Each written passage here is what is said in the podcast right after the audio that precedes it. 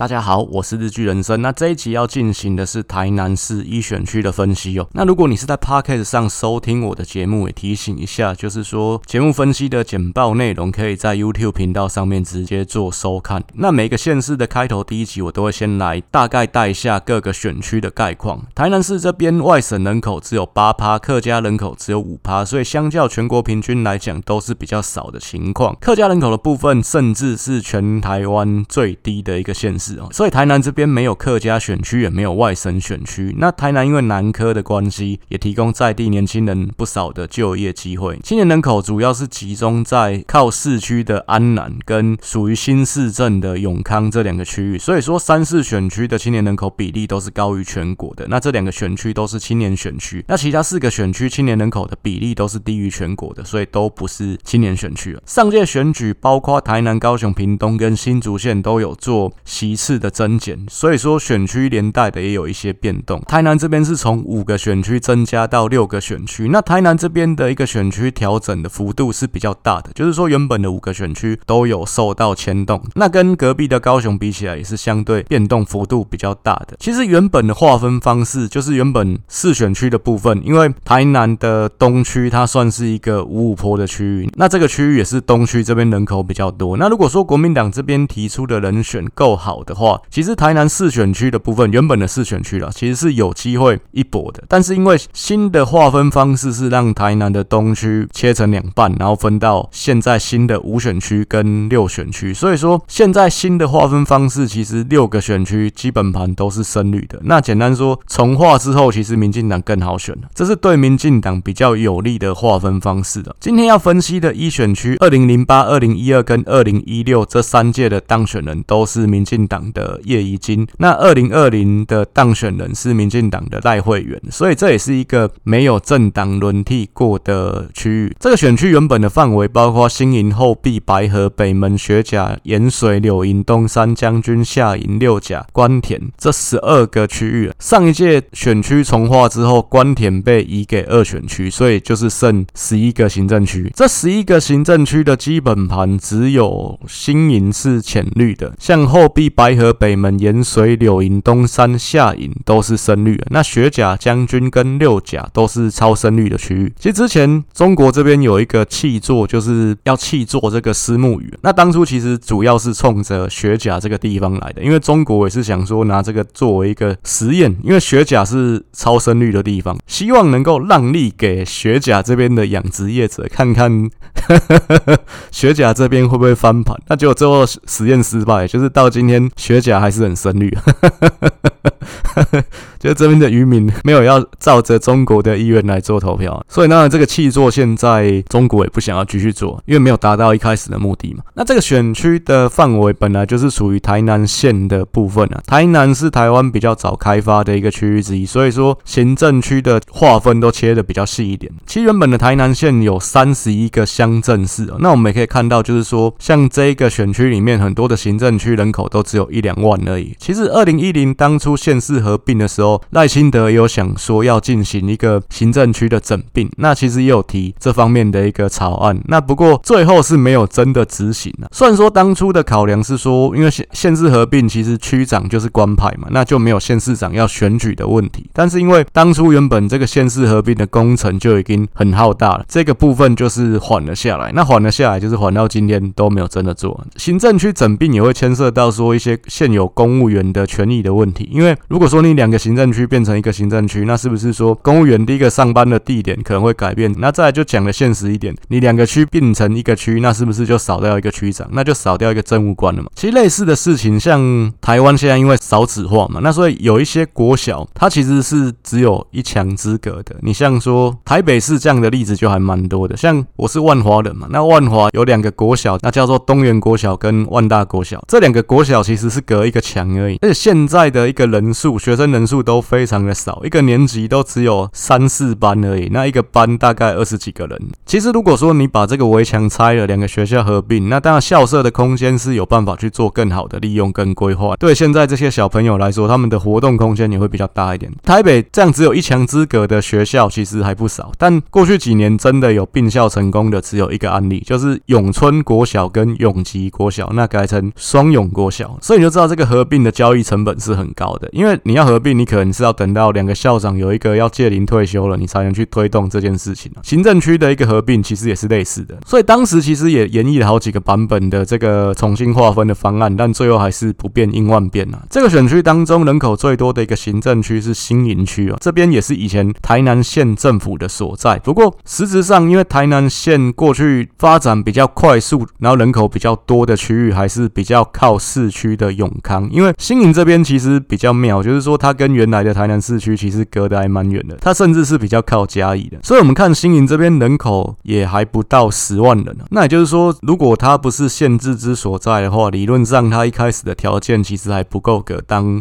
县辖市啊。那因为这个选区包含的行政区比较多，所以所属的行政区也是分散到三个议员选区里面，所以这也是比较不利议员要向上挑战立委的。指标性选举回顾的部分，台南这边我们就只看二零零四的总统大选。那二零一零的市长选举，因为国民党这边派出来的郭天才，他实力比较弱，所以说这个部分就比较不具参考价值啊。二零零四的总统大选，在这个选区，阿扁是拿到六十七趴，连战只拿到三十三趴，可以说是二比一这样的一个比例哦。这区跟隔壁的二选区也可以说是全台湾最绿的两个选区。那这也是双方都动员到极限的情况下，这个区域内蓝绿比例大致上的一个分布。那接下来我们看历届的选举结果。二零零八我们一样不看中间选票的一个部分，其实摊开二零零四年最后一届大选区多席次的选举结果来看，当时国民党提名洪玉清，民进党提名叶宜清，这其实也是双方在这个区域内得票最高的两位立委，所以这个选区同样也是强强对决的情况。那洪玉清他其实当时年纪也不小，那他跟王金平交情非常的好，他也当了二十几年的立委，那他中间是只有二零零一那届落选过一次，他是一个很老牌的立委。其实当时王金平去帮他助选，就是还有搭着他的肩膀说，如果他选上的话，他就是我的副手，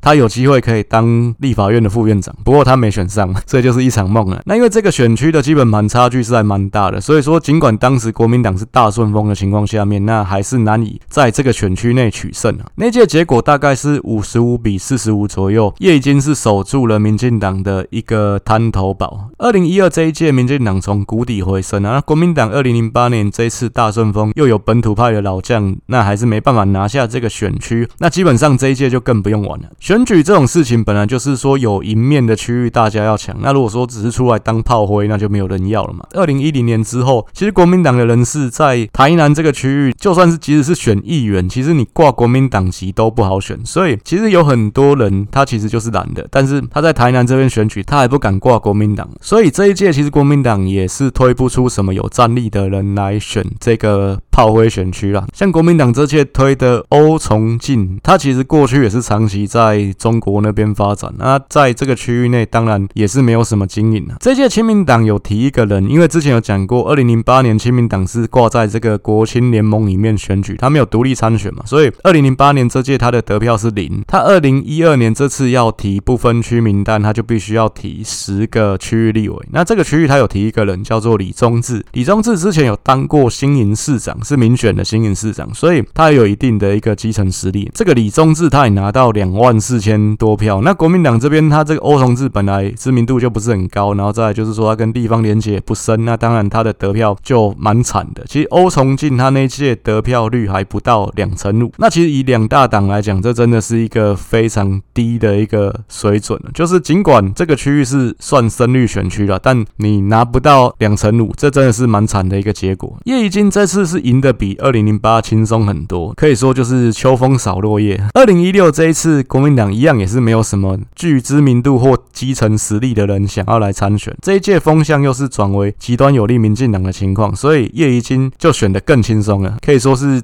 二零零八、二零一二跟二零一六一届比一届还轻松啊。叶宜津这次是拿到超过七成的一个选票，这根本就是躺着选了。不过这也是叶宜津他从政生涯的算最高点了。叶宜津他其实从阿扁的时代就有布局，想要争取当台南县的第一位女县长。那不过又碰到县市合并，那二零一零这一次其实叶宜津有参加民进党的一个初选啊，不过他是完全被边缘化的一个情况。那届选举就是许添财跟赖清德两个人在竞争嘛。但其实原本县市还没有说要合并的时候，二零零九民进党这边其实台南县市的人选是蔡英文直接征召，因为那时候民进党还是在非常谷底的状态下面，那也是怕说那再有这种初选，就是党内的裂痕会再加深，所以二零零九年那次的县市长选举基本上是民进党主席蔡英文直接征召的。那当时二零零九征召的台南市长人选就是赖清德，那台南县长人选是李俊毅，所以其实原本也没有叶宜津的戏份啊。二零一八年叶宜津一样也有参加这个民进党的初选，那不过那一届就是黄伟哲跟陈亭妃两个人在相争，其实叶宜津同样也是被边缘化，而且甚至叶宜津在所有的候选选的里面，他的民调还是垫底的，他的民调还不到一趴，所以说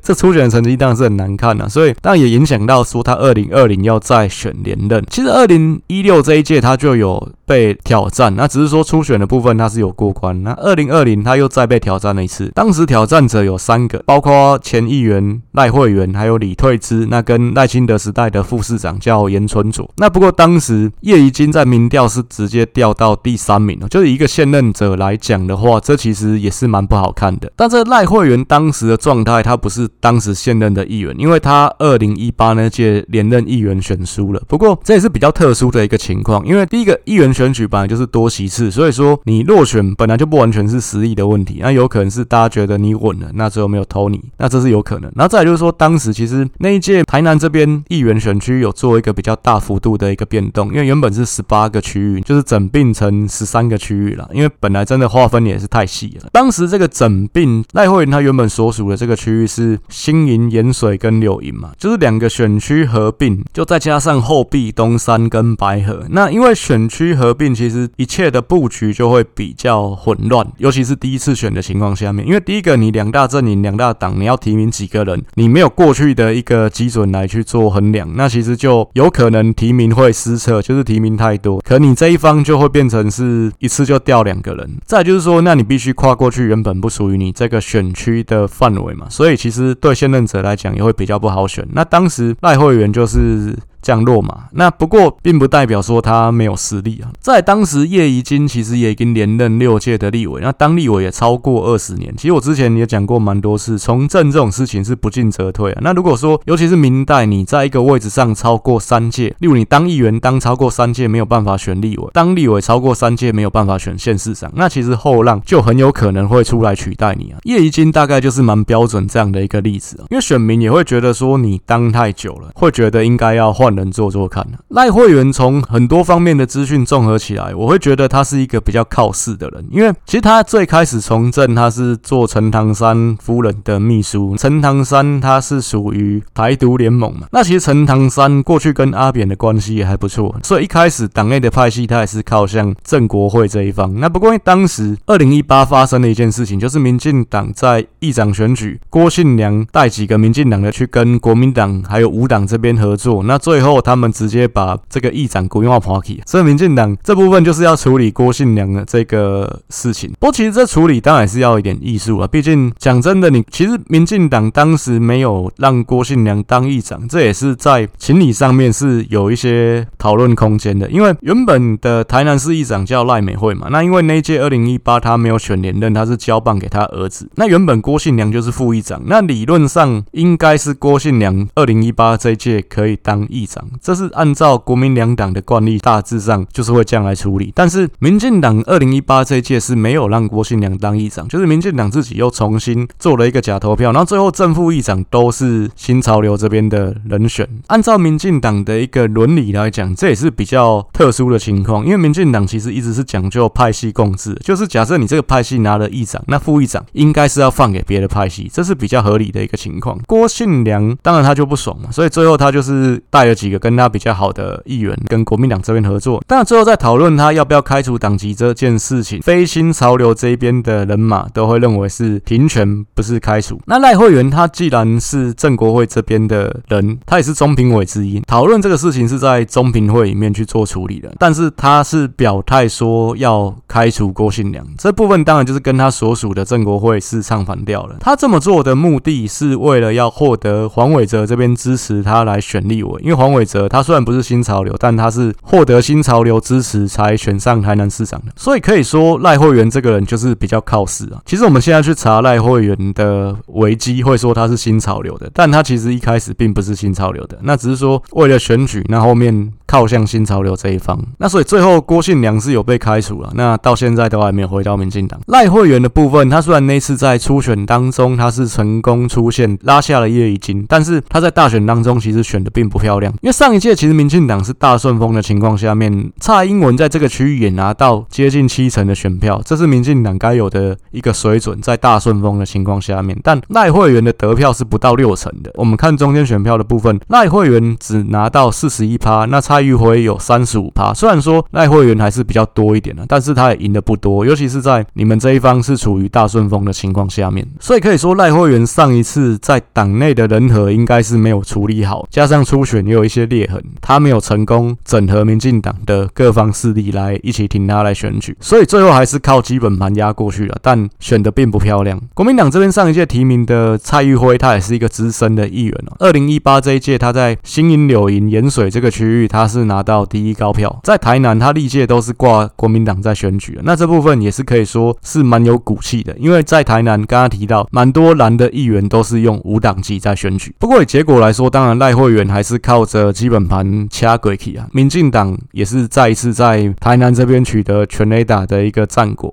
现在在我们进入到过去三届立委跟总统得票比较的一个部分啊，那二零一二因为亲民党这边有提名这个当过新营市长的李宗智嘛，那李宗智他之前当市长的是国民党，所以他当然也有分走一些是蓝营的选票。那国民党这边提名的欧崇进跟马英九差了快要两万票啊，这差不多其实也是李宗智的一个票数了。二零一六国民党提名的一个黄瑞坤，那他一样也是一个知名度比较低的人选，那他也不是基层经营非常扎实的一个人士。那那一届其实大多数国民党这边提名的候选人都是可以领先朱立伦一大截的。那这个区域看起来，黄瑞坤的得票跟朱立伦也是差不多的。那民进党这边叶宜津二零一二跟二零一六的得票都跟蔡英文差不多。二零二零的部分刚好提到赖慧媛跟蔡英文他的得票是有一段差距。那那除了说蔡玉辉他算是一个国民党这边在这个区域难得能打的强棒之外，那他自身党内的人和也是有一些问题，就是看起来初选的一些裂痕，他是没有顺利的米平，就是没有办法能够团结整个民进党这边整个绿营的一个势力来帮他选举。当然，还有一件事情就是说，黄伟哲其实在民进党内也不是一个很罩得住的台南大家长，那跟赖清德比起来更是如此。所以说，上届尽管总统这局民进党是有成功完成整合，就是包括刚刚讲的这个议长郭信良，他当时其实也有进入到蔡英文在台南的一个辅选团队。不过立委的部分看起来各派系还是各有盘算呢、啊，就是各打各的仗。接下来三张我们就是同样补充最近三届蓝绿在各行政区总统跟立委得票的一个状况。二零一二可以看得出来，蓝绿候选人在新营都是选的比较差的。这个原因就是因为亲民党有提名一个李宗智，那李宗智过去是当过新营市长的。叶宜津其实除了新营，其他地方看起来其他区域都跟蔡英文得票是差不多的。二零一六年叶宜津各个区域看起来得票跟蔡英文也都是差不多的一个情况。国民党的黄瑞坤看起来在东山选的特别好，原因不是他选的特别好，是因为朱立伦选的特别差。我们看到他跟朱立伦在东山的一个差距是最大的。为什么？因为宋楚瑜在东山选的特别好。当时宋楚瑜他宣誓说他要东山再起，所以说他在台南这个地方他的造势是以东山为起点。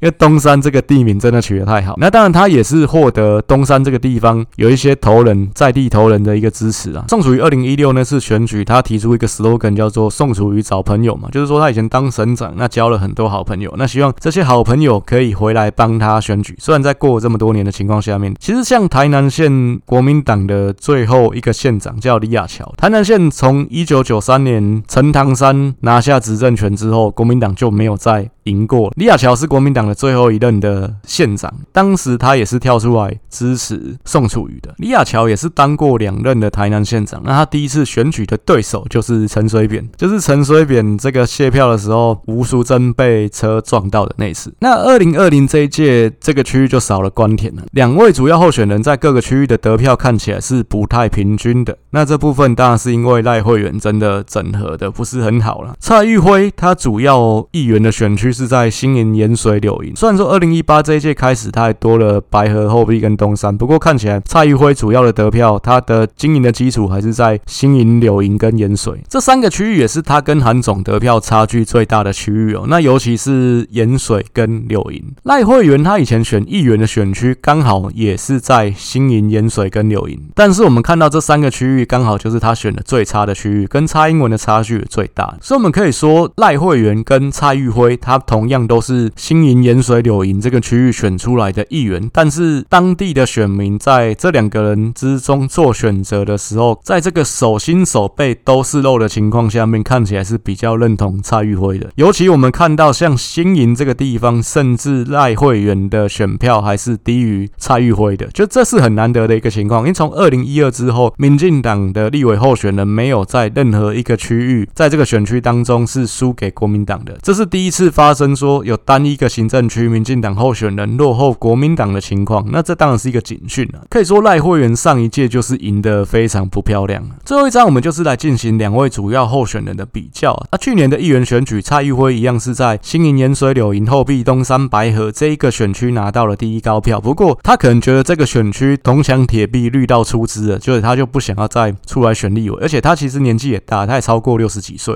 所以国民党也是一直拖到七月底，那他才征召了一个人叫做周鸿昌来当这个刺客。那周鸿昌的妈妈叫陈雅云，她之前也是白河这边的议员。不过她是什么时候当议员的，我是没有查到，因为中选会的官网，他县市议员选举最早只能查到一九九八的那一届，那一九九八也没有她，所以应该是更早。可以说她当议员应该是三十年前的事情了。这个周鸿昌他其实外在形象是还蛮不错的。蔡玉辉这边其实也很快表态会支持他，那所以说国民党这边看起来基本盘我觉得应该是会有了。但是周鸿昌他本身不是现职的政治人物嘛，那而且他起步也比较慢，就因为我不是在地人，所以陆战的部分我不知道。我不知道说他有没有说跑基层跑得很勤，但是我们从空战这个部分看起来，他经营的力道是还蛮薄弱。包括说他现在也还没有经营他一个官方的脸书，他有他的脸书，但那看起来是他个人的，就是偶尔 po 几篇地方的新闻，就这样子而已。那按赞数也蛮少。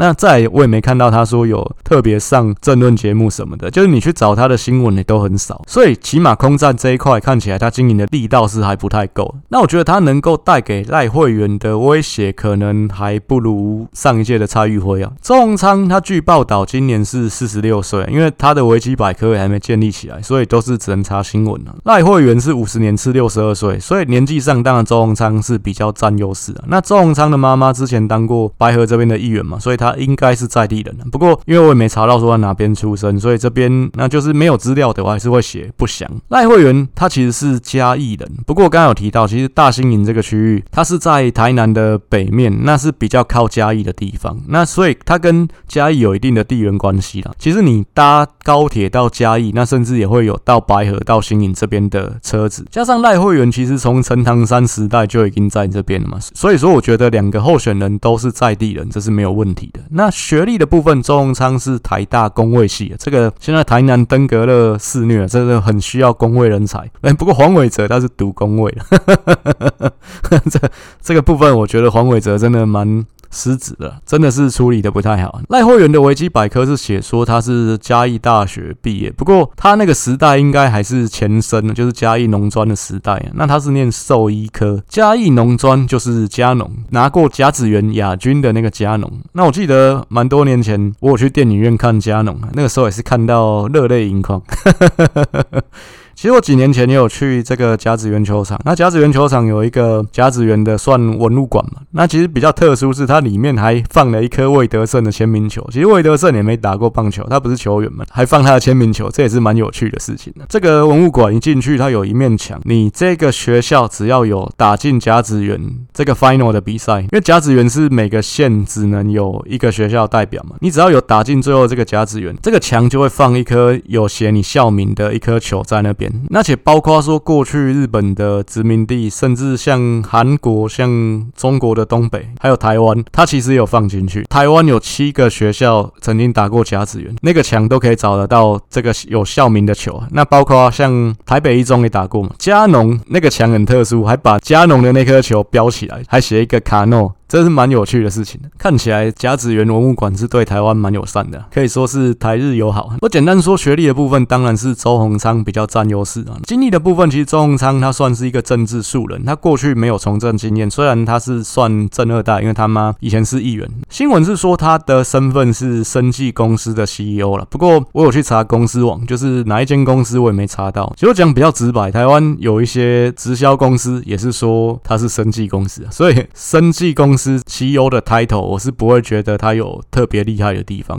不过，当然从学经历看起来是有一定的说服力了，是一个可以包装的候选人。赖慧媛当过两届的议员跟一届的立委，所以从政经历的这一块当然是赖慧媛比较占优势啊。从国民党这届的提名过程看起来，其实周鸿昌是比较像是临时赶鸭子上架聊备一格的人选，他并不是那种千呼万唤始出来的超级刺客。所以，我觉得赖慧媛这次连任的敌人主要还是他自己。这届民进党其实有经过出。选那不过这一届就是两个人，赖慧媛跟他上一届也有参加，但是落败的李退之，他的老婆叫郭珍惠。其实李退之他可以算是赖清德的人马，当时这个初选也是厮杀的很激烈，那甚至都打到负面选战的程度，是两个人互相指控说对手杨网军啊。赖慧媛他有一个女儿在波兰念牙医，其实赖慧媛有参与一个提案，就是去修医师法。这个修医师法的提案有一项是要去增加这个波波他们回来台湾时。实习的名额，虽然说他讲说修法不是他一个人可以决定的，但是他毕竟是立委，他有实质影响力嘛，所以我觉得这部分我对他这个人是蛮不以为然的了。就是说，那你参与这个修法是为了什么？当然一定是为了你女儿嘛，那这是很显而易见的事情。而且这个修法，老实说是一个蛮不公不义的事情。其实大家心知肚明的，这些去波兰或去欧洲其他地方，去这些地方念牙医、念医师的人，他们都是在台湾考不上牙医、考不上医科的人嘛，等于算是。是一个超捷径的方式。那当然，本来为了台湾大众的医疗品质，本来这块就是要有一定程度的一个把关啊。但是你要又要去松绑这个把关这个实习的机制，我觉得这部分对整体台湾的利益，或者是说甚至公平性的这件事情，我觉得都是蛮不好的。当然，这部分在初选的阶段，其实赖慧媛也有被他的对手郭珍惠拿出来攻击啊。不过这一个区域，民进党的基本盘优势是还蛮厚的，然后再加上说这一届民进党的母鸡又是赖清德，那所以我是觉得赖慧媛要过关并不难啊，而且赖慧媛还有一个优势就是他信赖，